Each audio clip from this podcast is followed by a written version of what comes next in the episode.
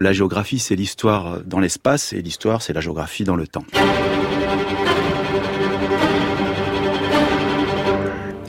Gênes, ses ponts et ses abîmes.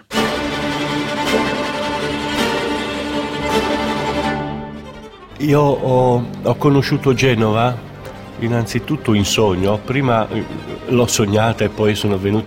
J'ai d'abord rêvé de Gênes et puis je suis venu y vivre. Gênes est une ville libre selon moi. C'est la libre ville de Gênes. C'est une ville qui résiste aux époques et aux temps. città che non gliene frega niente di essere contemporanea o moderna. o antica. C'est une ville qui se fiche d'être contemporaine ou eh, moderne. Si fa in qualche modo la sua storia e, e se la sceglie la propria storia. C'est une ville qui fait elle-même son histoire en quelque sorte.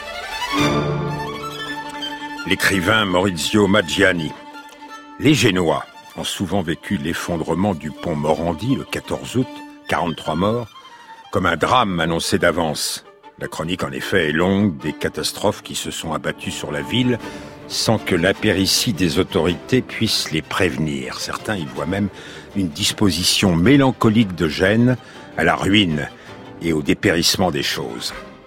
La cité, il est vrai, a perdu de son rôle. Il est loin, le temps de la vieille république maritime qui possédait des îles et des comptoirs dans toute la Méditerranée. On a même des difficultés à se figurer l'époque, pas si lointaine, où elle embarquait des flots de voyageurs à destination des Amériques. Son port a néanmoins gardé sa place centrale dans la ville. Il n'y a pas de grand place, comme chez la rivale Venise, mais il y a le port. Et afin de se renouveler, celui-ci repousse l'urbanisation. Mais l'urbanisation se heurte à l'Apénin tout proche. Le site est trop étroit. La ville doit escalader les pentes ou faire passer les voies ferrées, les autoroutes. Gênes a choisi de laisser voir ses infrastructures qui courent en hauteur.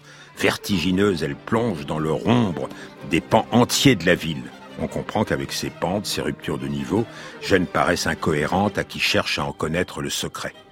Insaisissable, elle est aussi récalcitrante.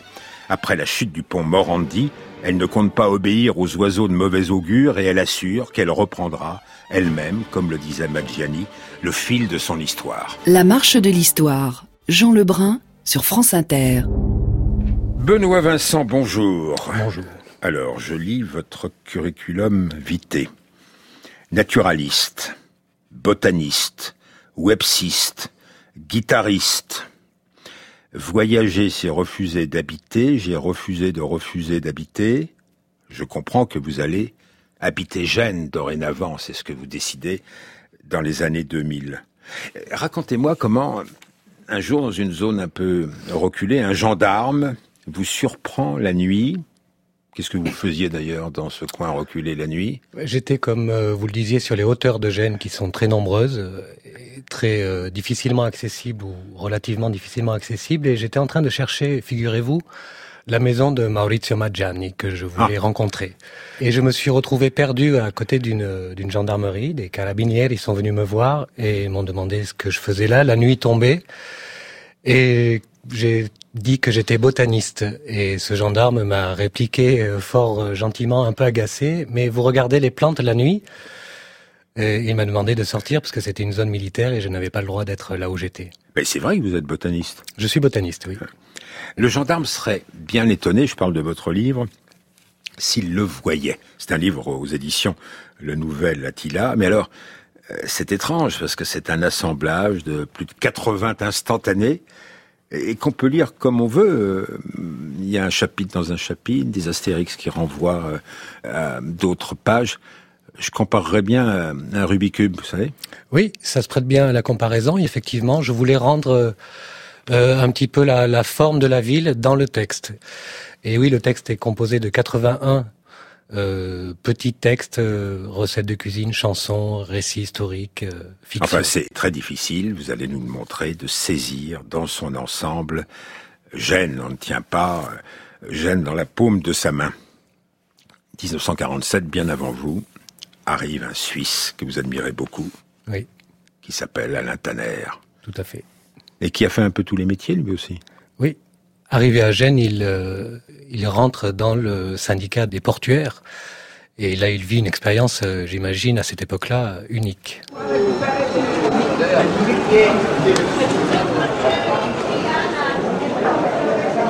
J'aimais me balader via Pré, qui longe le port en traversant les vieux quartiers.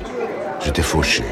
J'avais des souliers troués et je coupais mes cigarettes en deux pour en avoir 40 au paquet. Jeanne était belle, un peu triste parfois. Moi, je rêvais toujours de départ. J'étais, je le suis toujours du reste, fasciné par ces masses de fer un peu rouillées, qui avaient toujours l'air assoupis le long des quais du port, qui apparaissaient un matin et repartaient en silence un soir, en embarquant les mystères du monde et de la mer. Ces cargos, c'était une promesse, la captation de toute la matière du monde. Il y avait la société et il y avait le monde. La fin des années 60 commence la révolution technologique, c'est l'arrivée du conteneur. Les marchandises sont dès lors transportées dans des caisses de dimensions standard de 10 ou 20 tonnes. Les navires se transforment et les engins du port également. La marchandise devient complètement anonyme. Elle, qui racontait par sa nature, ses formes, ses odeurs, l'histoire matérielle des pays lointains, peuplant les quais et les entrepôts du port, elle n'a maintenant plus de visage.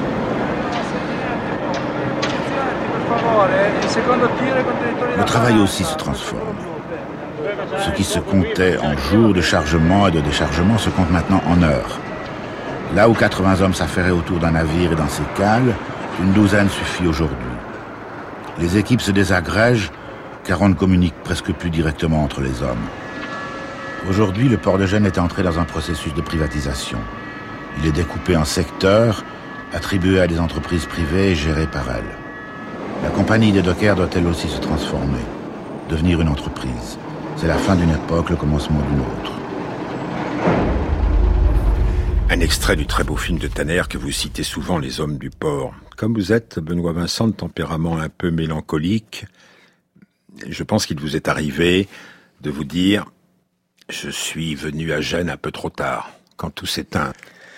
Je lis page 200.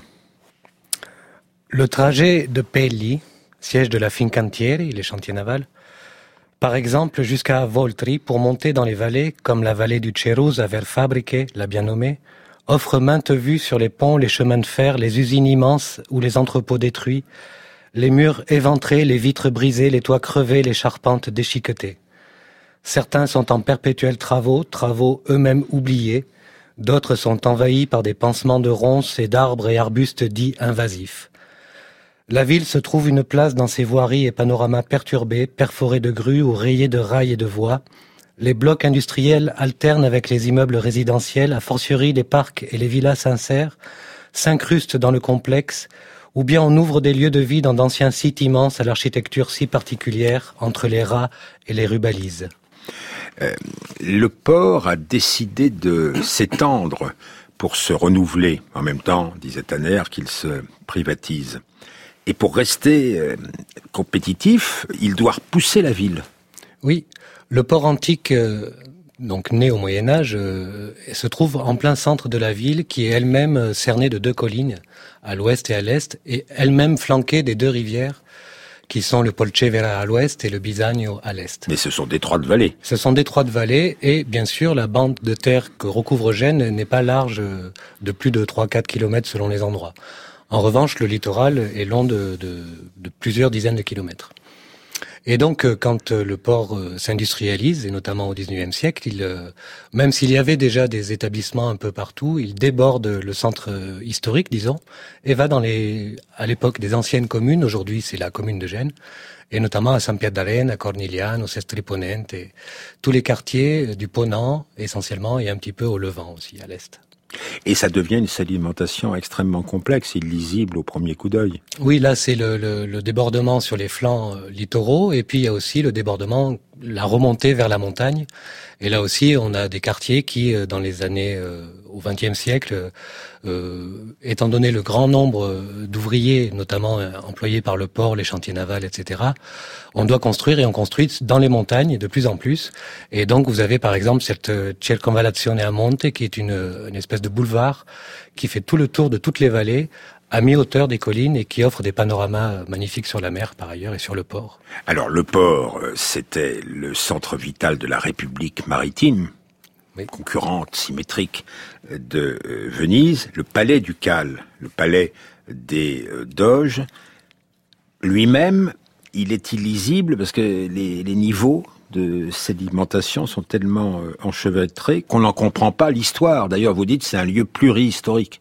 Oui, le, palais des Doges représente bien, à mon sens, le, non seulement tous les autres palais qui sont très nombreux, euh, et qui sont donc ceux qui sont classés au patrimoine de l'UNESCO, mais aussi la ville elle-même, parce qu'il est à la fois euh, une sédimentation d'étages très très enchevêtrés, euh, il donne sur plusieurs places. Euh, il a subi de nombreuses transformations au cours des siècles, depuis le XIIe jusqu'au XXe, et encore peut-être euh, bientôt d'autres. Et, effectivement, il, il, alterne des espaces ouverts, des espaces fermés, des espaces extérieurs et intérieurs, des espaces privés et publics. Et c'est vraiment la chose qui m'a le plus touché à Gênes, c'est ce mélange des espaces. Et je trouve que le Palais Ducal, effectivement, les représente de manière un petit peu comme une maquette toujours se méfier du dehors parce que la ville se voit du dedans. Le, doge Andrea Doria, qui a restauré le pouvoir politique, créé une oligarchie au début du XVIe siècle, quand il recevait des, ambassades, ne savait où les mettre, les installait dans des palais tirés au sort, et ces palais ne payent pas de mine, on ne les voit pas de loin, il faut entrer dedans. Oui, la, ville de Gênes a un centre historique très très étendu, mais très étroit, avec des ruelles euh, parfois euh, qui font moins d'un mètre euh, et généralement dans les quatre mètres de, de, large. Et elle est très haute. Il y a généralement six étages dans les palais. Et donc on ne peut pas avoir de point de vue sur l'extérieur du palais. Il n'y a pas de grand parvis. et donc on découvre ces palais par les portails monumentaux qui les ouvrent. Et c'est surtout effectivement à l'intérieur que se passent les choses. C'est comme si les viscères étaient euh, plus importantes que la carapace. Mais Henry James, que vous citez aussi souvent, a dit que c'était la ville la plus tortueuse qu'il ait rencontrée. On pourrait peut-être faire une comparaison pour qui n'a pas été à Jeanne et qui connaît Lyon, que vous aimez moins, avec les Traboules? Oui, tout à fait. Euh, les traboules euh, dans le quartier de Saint-Jean, par exemple, représentent très bien ce passage de l'extérieur à l'intérieur, des cours intérieurs aussi, qui sont nombreux à Gênes comme à Lyon, et qui ne sont pas visibles pour les personnes qui ne les connaissent pas. Andrea Doria avait voulu défendre Gênes avec une ceinture de remparts extrêmement longue. Oui, une vingtaine de kilomètres, paraît-il, la plus longue d'Europe. Et puis il avait imaginé des faux amis, des impasses, euh, des trompe-couillons dans euh, l'architecture, au cas où s'insinueraient des ennemis de l'extérieur. Vous arrivez à Gênes en 2001, on se souvient peut-être que 2001, c'est la date juillet 2001, avant le 13 septembre, où les dirigeants du monde, et Silvio Berlusconi, leur hôte, avaient imaginé de tenir un meeting. Alors à propos de meeting, euh, il y avait une telle division sécurisée de la ville, zone rouge, zone jaune, zone bleue, que les habitants mécontents euh, euh, auraient presque été tentés de participer aux manifestations qui étaient organisées par les leaders, d'autres leaders, de toutes sortes de contre-sommets qui se tenaient à Gênes. Je vous propose d'écouter le reportage au début de ces jours tragiques de Gênes de juillet 2001 de France Inter. Au son du tambour, ils arrivent presque au pas militaire tout en noir. Des casques Rangers, ils sont aussi bien équipés que les policiers anti-émeutes qui leur font face. Un coup d'œil aux forces de l'ordre, demi-tour, eux, franchir la zone rouge, ça ne les intéresse pas. Ce qu'ils veulent, c'est casser.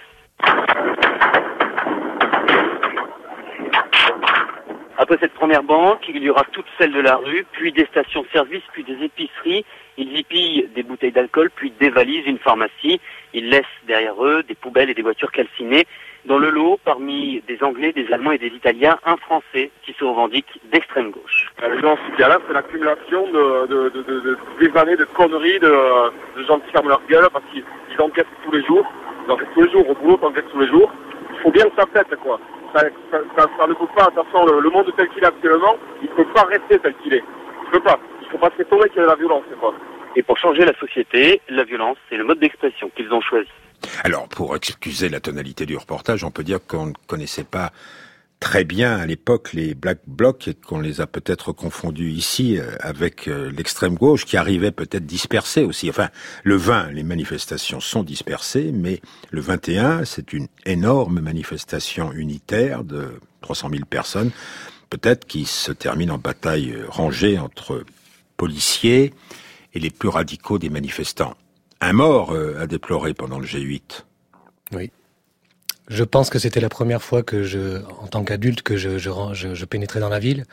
Et je suis arrivé le, le, matin euh, suivant l'assassinat de Carlo Giuliani. Donc le dimanche 22, je pense. Oui, je pense que c'est ça. Et un homme est monté sur le train, j'étais en train, avec le journal Il Manifesto en main, en disant il y a eu un mort, il y a eu un mort. Et on a compris que quelque chose effectivement s'était passé, comme euh, à Gênes ça, ça, se reproduit malheureusement jusqu'à aujourd'hui. Et, et paradoxalement, euh, toutes ces, manifestations ont eu lieu en bordure de la zone rouge, effectivement, c'est-à-dire du centre historique où rien ne s'est vraiment passé euh, comme violence policière, mais plutôt dans les, boulevards euh, attenants. D'ailleurs, dans une zone que les fascistes avaient déjà bien récupérée du temps des années 20-30, quoi. Et c'était vraiment le cafouillage, c'était vraiment... Mais on ne peut pas en raconter l'histoire. Et on est gêné d'ailleurs. C'est très compliqué d'abord parce que des procès sont en cours, toujours encore à l'heure actuelle. Et je sais que les Génois, alors moi je me suis beaucoup documenté par la suite sur les événements et j'avais pensé intégrer ça en partie au livre. Et puis finalement il y a une espèce de pudeur euh, des Génois, des habitants autour de ces événements. Parce que euh, il n'y a pas je, ne saurais pas très bien comment dire, mais ça a été un moment noir de la ville, oui. Mais les moments noirs ne manquent pas, parce que vous situez 2001 dans une longue chaîne, avec d'autres maillons que, installés à Gênes, assez durablement, vous avez connu d'ailleurs. Oui. Euh, effectivement, le, j'insère le, le, G8 dans cette série sans, sans porter de jugement ni euh, politique ni historique parce que la ville de Gênes contraint cette espèce d'impossibilité de, témoigner, étant donné la difficulté de saisir euh, ces espaces en particulier. Pour moi, c'est ça, c'est très important. Effectivement, je suis arrivé en 2014 à Gênes euh, euh pour m'installer et, euh, et c'était un moment d'inondation importante, de pluie abondante. Et il y a eu donc des inondations qui avaient déjà eu lieu en 2011, donc du Bisagne ou la rivière qui passe justement euh, à l'endroit où il y avait eu les émeutes, ou le, les, les, cortèges en tout cas. Et donc il y a eu des victimes là aussi. En 2011, euh, plusieurs. En 2014, une seule personne. Et, et c'était encore une nouvelle fois la géographie qui avait, euh, comment dire, impulsé l'histoire, ou en tout cas la, la, la, la, volonté humaine ou historique. Et en 2018, au mois d'août, il y a cinq semaines, 43 morts, cette fois avec l'effondrement du pont Morandi. Je pense qu'on a compris, même quand on n'a pas été comme moi euh, à Gênes, que les infrastructures sont visibles, euh, elles peuvent être euh, en hauteur. Vous avez peur, vous d'ailleurs, sur les autoroutes de Gênes, avant même l'accident du pont Morandi. Je crois que tout le monde, quelque part, a peur de cette succession, quand on vient en voiture, par exemple, de, de tunnels et de viaducs très très hauts, des autoroutes. Mais effectivement, euh, il y a euh, des escaliers, il y a des, des, des corniches, euh, il y a des ascenseurs publics, par exemple, pour remédier. il y a beaucoup de tunnels, même à l'intérieur de la ville, tunnels piétonniers, tunnels pour les véhicules. Et effectivement, toutes ces, ces, infrastructures se mêlent, se mêlent au paysage naturel, au paysage urbain, au paysage industriel, et ça fait un tout. Et effectivement, quand le pont que tout le monde connaissait, tout le monde prenait, tout le temps, la veille encore, des amis sont, sont passés dessus. Euh, il y faisait partie intégrante du paysage. L'autoroute est une barrière physique. La première façade de la ville sur le port, qui n'est plus perçue qu'en voiture et à 80 km à l'heure. Ils ont choisi une solution à l'américaine, au cœur même d'une cité médiévale.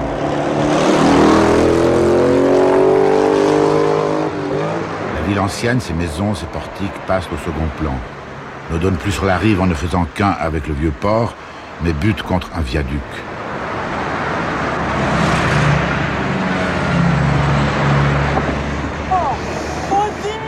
Incroyable image de ce pont qui s'écroule. Il est midi, une trentaine de véhicules empruntent cette partie du pont. Ils sont précipités 45 mètres plus bas. Au moins une trentaine de personnes sont tuées, plusieurs dizaines blessées. Amas de tôle, de béton, le pont est éventré sur plusieurs dizaines de mètres. Le conducteur de ce camion a lui eu beaucoup de chance. Il a réussi à s'arrêter à quelques mètres du précipice. Il est indemne, un miraculé, comme cet autre conducteur. L'onde de choc m'a projeté sur une dizaine de mètres. Je suis allé me cogner contre un pilier. Je ne me souviens de rien d'autre. Effectivement, c'était euh, euh, En tant que témoin indirect, euh, j'étais euh, chez moi euh, et il y avait cet orage terrible avec un tonnerre incroyable. Et les gens savaient qu'une catastrophe se préparait. Ça, c'est très inhérent aussi à la, à la, à la vie des Génois. Et, et, étant donné la masse d'eau présente déjà dans les, dans les rues qui empêchait les, les, les, bus de circuler, tout le monde pensait aux inondations. Et au même moment, le pont s'est effondré. Et, et, juste après euh, euh, cet effondrement, bon, c'était la stupéfaction, l'horreur, etc. Mais je veux pas m'étendre là-dessus. Un, un, pompier qui avait participé au, au sauvetage euh, après les tremblements de terre de l'Aquila, euh, et, il avait dit cette chose très belle. Il disait que c'était très bizarre de voir ce pont très connu dans l'imaginaire génois, ligure et, et italien. Euh, renversé, que les routes soient droites, ça n'allait pas, que la rivière soit mélangée au pont, ça n'allait pas. Et il avait jamais vu quelque chose de ce genre-là, même à l'Aquila. Chez vous, quand vous n'êtes pas euh, à l'écoute de ce qui va advenir, vous écrivez comme dans les bars, comme dans les bibliothèques, et en écoutant un chanteur dont les chansons, dites-vous, constituent un autre bloc urbain dans Gênes. Oui. Euh, Fabrizio De André est un chanteur génois d'origine qui est assez connu en Italie pour avoir renouvelé, disons, ou porté à, la perfection le genre de la chanson, euh, la chanson folklorique, disons, euh, en mélangeant un petit peu de, euh, des, des, des, un héritage de Brassens qu'il a traduit, le gorille par exemple, ou de Bob Dylan ou Leonard Cohen. Mais vous avouez que c'est parfois difficile à comprendre. Alors ne connaissant ni Gênes ni l'italien, je devine que là il s'agit de quelqu'un qui tenterait de fuir en tram vers les 6 heures du matin, pas très facile de le suivre dans cette bouteille d'orgeat où flotte Milan. Oui. Je traduis mal ou c'est cryptique le texte que vous avez choisi est particulièrement difficile et au début j'ai inséré dans le livre des, interprétations poétiques de neuf chansons de, de De J'avais choisi celle-ci qu'au début j'avais traduite littéralement. En réalité c'est très très difficile, c'est plutôt un état des lieux de la situation italienne. Et toutes ces petites références sont euh, mystérieuses, hermétiques, mais laissent au, moins la poésie euh, euh, filer.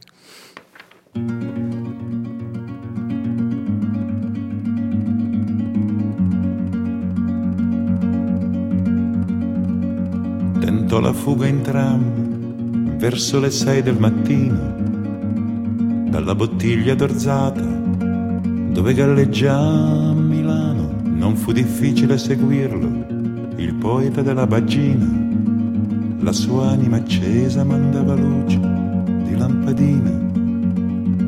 Gli incendiarono il letto sulla strada di Trento, riuscì a salvarsi dalla sua barba da combattimento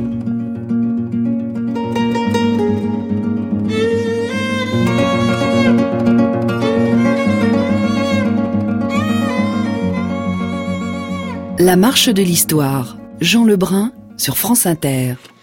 Gênes aujourd'hui avec un de ses piétons, Benoît Vincent, qui publie aux éditions Le Nouvel Attila, Génove et Géonov, villes épuisées.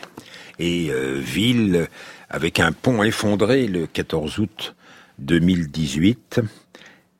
Et j'aimerais que vous évoquiez Renzo Piano, l'architecte du Palais de Justice, auparavant l'architecte à Paris du Centre Georges Pompidou, c'est drôle quand on regarde le centre Georges Pompidou, on est toujours étonné de voir les infrastructures euh, à l'extérieur. Et Gênes, disiez-vous, euh, ce sont les infrastructures à l'extérieur. Un exemple typique du travail euh, génois ou pianesque, c'est le centre Georges Pompidou. Il a près de 80 ans, je crois, plus de 80 ans même, Renzo Piano, mais l'important c'est toujours de se laisser conduire par son enfance. Gênes, c'est une ville de mer dans laquelle la mer n'est pas, n'est pas les, sont pas les plages c'est la mer active du port. Et je vous assure, surtout dans les années, dans les années 50, les ports étaient des lieux merveilleux. Les paquebots qui se déplacent, c'est comme une ville qui n'est jamais la même. Vous voyez tout répété deux fois, puisque vous voyez l'objet et le reflet dans l'eau. L'eau rend les choses belles, inévitablement, quelque chose de magique. Et en plus, il y a une sensation qui vous reste dans la peau. Tout ça, c'est quelque chose qu'on n'apprend pas quand on est jeune. On l'apprend quand on est plus, plus, plus âgé. il y a l'idée que dans un port, tout vole, tout vole. Rien touche le sol. Les paquebots ne touchent pas le sol. Ils volent sur l'eau, mais ils ne touchent pas le, sol. Tellement qu'ils peuvent se déplacer. À 10 heures du matin, les bâtiments forment une ville imaginaire qui est faite comme ça. L'après-midi, vous revenez, la ville est disparue. Un paquebot est parti, l'autre bâtiment est revenu. Il y a tout ça, c'est le mouvement et c'est la légèreté des choses.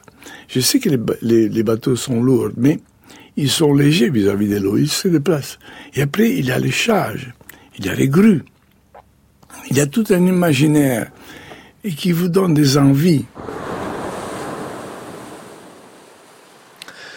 Oui, effectivement, la, ville de Gênes, euh, de par sa complexion compliquée euh, sur le sol, euh, s'est évidemment jeté sur la mer. Enfin, c'était une évidence. Et le port, pour revenir avec ce qu'on disait au début, est vraiment l'organe, au sens d'un organisme très très vivace de la ville et, peut-être contribuera peut-être même au pont, paradoxalement. Dites-moi, Benoît Vincent, vous êtes arrivé quand la ville était encore ancré à gauche. Pour vous, c'était la gauche depuis toujours. Ben oui, mais euh, les figures de Docker, Alain Tanner, euh, sont devenues tout à fait secondaires. Elles veillaient sur la tradition ouvrière. Les associations sociales euh, animées par les catholiques de gauche existent toujours, mais sont-elles encore au premier plan? Le siège du Parti communiste italien dans la ville est devenu la bibliothèque où vous aimez travailler. Et une coalition de droite s'est formée en 2017, au moment où paraissait votre livre. Et à Rome s'est constituée une autre coalition. J'aimerais d'ailleurs que vous la définissiez, cette autre coalition que on ne sait comment nommer entre le mouvement 5 étoiles et la Ligue du Nord. Oui, cette coalition politique, euh, là encore sans aucun jugement euh, de valeur ou politique, euh, on pourrait la définir comme une chimère. Une chimère, qu'est-ce que ça veut dire une chimère? Une chimère, ça serait l'association de la carpe et du lapin. De deux organismes dont les génétiques sont différentes. Oui, semblerait peu compatibles. Et effectivement, quand le pont s'est effondré, il faut maintenant passer par la chose pratique, la chose publique et politique. Et là, ce sont d'autres abîmes qui s'ouvrent, car il y a non seulement la mairie, euh, la région qui est partie prenante, puis l'État, et puis il y aura aussi les responsabilités des uns et des autres, parce que ce n'est pas euh, une catastrophe simplement naturelle, c'est aussi un, le pont, il avait euh, aussi un entretien, et on peut pas rejeter la faute sur le seul architecte, en tout cas. Vous ne suivez pas de très près l'actualité. En même temps, le fait que Gênes turbule, comme le reste de l'Italie, ça excite votre attention. C'est très intéressant de voir comment euh, c'est chimère éventuellement, mais quand on fait de la politique, est-ce qu'on ne fait pas justement euh, des concessions, ou en tout cas un travail de création politique euh, à bousculer les anciens clivages et, ce qui est en tout cas, à mon avis, très intéressant, c'est la dynamique politique. Les gens votent malgré tout. Et certains disent maintenant, c'est le populisme. Et alors, il y en a un que je ne vais pas nommer qui a inventé cette formule pour lui très négative. Peuplocratie. Ben, c'est pas négatif, peuplocratie. Ça ne devrait pas l'être. Ça devrait aussi rappeler démocratie. Peut-être, oui. Et euh, c'est un appel à la démocratie euh, que euh, votre livre, et puis c'est surtout une très belle promenade poétique en toute liberté. Donc Génové, G9, Benoît Vincent, aux éditions Le Nouvel Attila. Merci à vous. L'émission était préparée par Inine Canegulesco avec la réalisation Audrey Ripouille, la technique Loïc Frapsos.